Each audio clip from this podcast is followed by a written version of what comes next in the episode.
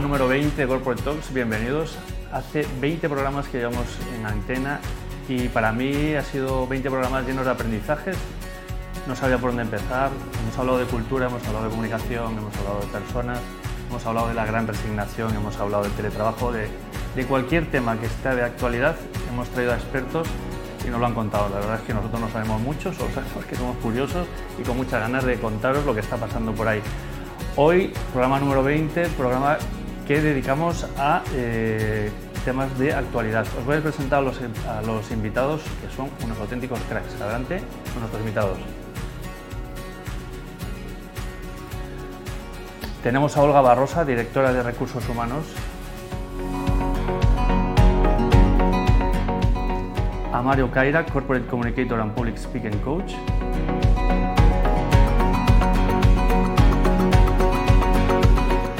A Jesús Ripoll y Raquel Sánchez, fundadores de Helpers and Speakers.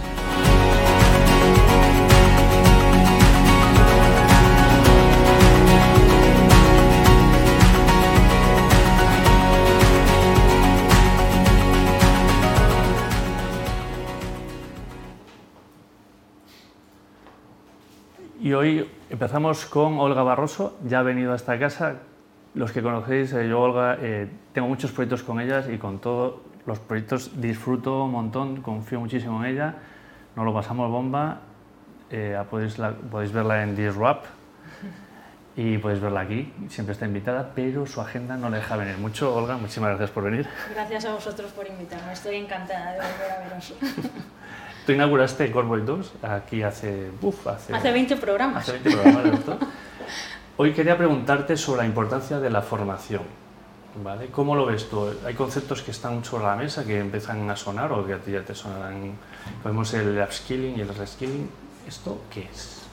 Bueno, yo creo que aquí hay un tema muy importante que va mucho más allá de la formación y que quizás es la base. ¿no? Y, y, según el World Economic Forum, una de las competencias más importantes en las cuales estamos en tránsito y que se tiene que consolidar es la, la learnability, ¿no? que es la capacidad de aprender. No solamente esa, esa formación que recibimos, sino esa capacidad de aprender. Y aquí me gusta mencionar a Alvin Toffler, que él dice que los analfabetos del siglo XXI no serán aquellos que no sepan leer y escribir, sino aquellos que no sepan aprender, reaprender y volver a aprender. Y cuando hablamos de reaprender no significa ignorar u olvidar todo aquello que hemos aprendido, sino no ser esclavos de aquello que hemos aprendido. Con lo cual, cuando hablamos de formación, tenemos que tener muy en cuenta la parte de learnability, es decir, la capacidad que tenemos de aprender, la capacidad que tenemos de reaprender. Por eso, cuando hablamos ahora mismo de, de todos estos eh, vocablos y nomenclatura anglosajona de reskilling y upskilling, estamos hablando de eso, realmente de volver a, a, traer los conceptos que teníamos, no ser esclavos de esos conceptos, sí tenerlos ahí porque los tenemos interiorizados, pero sin duda alguna nos enfrentamos a un panorama totalmente nuevo. Entonces tenemos que aprender nuevas formas de trabajar.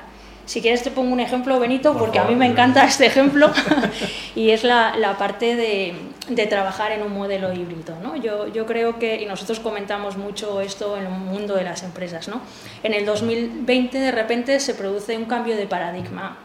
Eh, importante. ¿no? Normalmente los cambios de paradigma tan importantes como el que ocurrió en el 2020 en los términos de trabajar en remoto son consecuencias de una situación exógena. Cuando ocurre algo fuera de las empresas, realmente hay un cambio de paradigma en todas las empresas. Y en el 2020, pues empezamos a trabajar la mayoría de las empresas en remoto. Y eso fue algo que tuvimos que aprender todas juntas. Pero luego pasamos al 2021 y hay un punto de inflexión, porque ya no solamente trabajamos en remoto, sino que trabajamos de forma híbrida. Y ahí entiendo que todas las, todos los equipos y muchísimas empresas, o la mayoría de las empresas, estamos eh, aprendiendo juntos. Ese cambio de paradigma, estamos todos aprendiendo juntos, con lo cual estamos en evolución.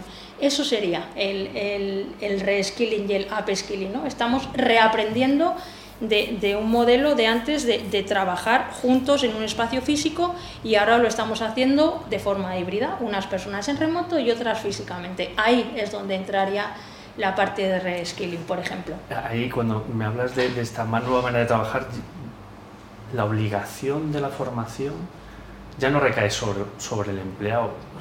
La empresa es responsable, aquí ya la responsabilidad de formarte ya es, es compartida. ¿no? Yo siempre lo veo, siempre hay quejas de que es que recursos humanos no me paga formación, es que ¿Cómo, cómo es este tema? Aquí, eh, a, mí me gusta mucho un concepto que ahora mismo se está desarrollando a nivel mundial, ¿no?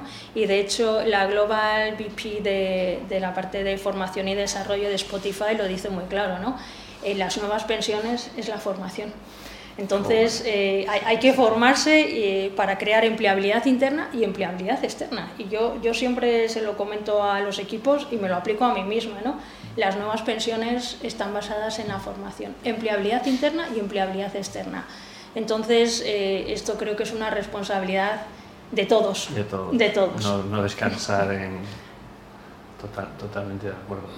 Y eh, aquí está Alejandro, que es un tecnólogo, eh, tiene, en uno de sus programas hablaba de que hay páginas web que te dicen en función de tu trabajo cuándo va a ser, eh, cuándo se va a automatizar y vas a estar obsoleto. ¿no? Es, es, una página que da mucho miedo. ¿no?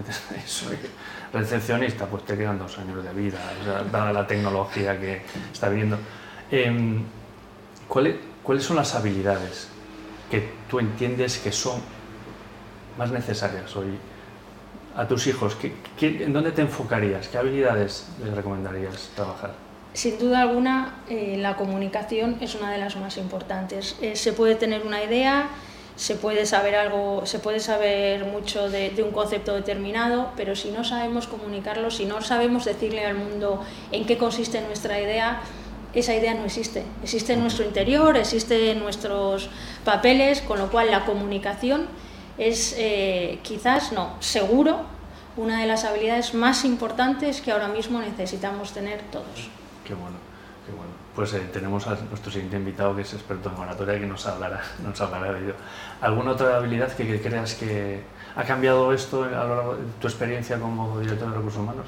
Yo creo que tenemos que estar eh, más orientados, sin duda alguna, a la parte técnica, es fundamental, pero eh, nos tenemos que orientar mucho a lo que se denominan, que a mí no me gusta, pero para que lo identifique el público, lo que se denominan las soft skills. ¿no? Es la parte de, muy orientada a las personas, muy orientada a la relación, a las habilidades sociales, como, como he comentado, la comunicación sin duda alguna, porque al final la comunicación, cuando nosotros hablamos con alguien, eh, parece que solamente es el emisor el que tiene que hacer el esfuerzo, pero en realidad esto es un diálogo, no es un monólogo.